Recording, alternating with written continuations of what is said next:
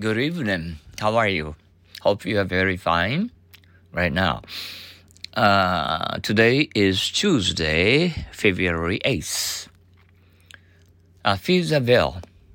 I've mailed the letters. Is there anything else? That fills the bill. Thank you. You may go. Fill the bill. I've mailed the letters. Is there anything else? That fills the bill. Thank you. You may go.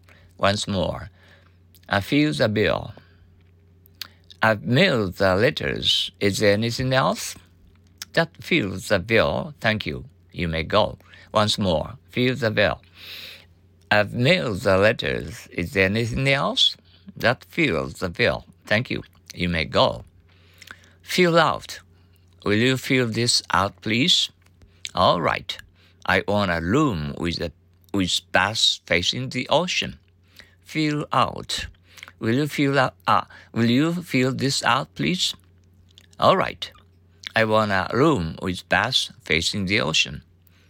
Uh, once more. Fill out. Will you fill this out, please? All right. I want a room with bath facing the ocean.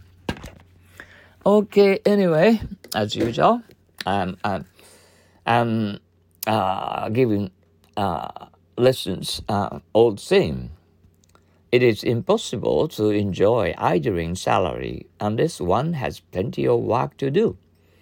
It is impossible to enjoy idling salary unless one has plenty of work to do. Once more, it is impossible to enjoy idling salary unless one has plenty of work to do.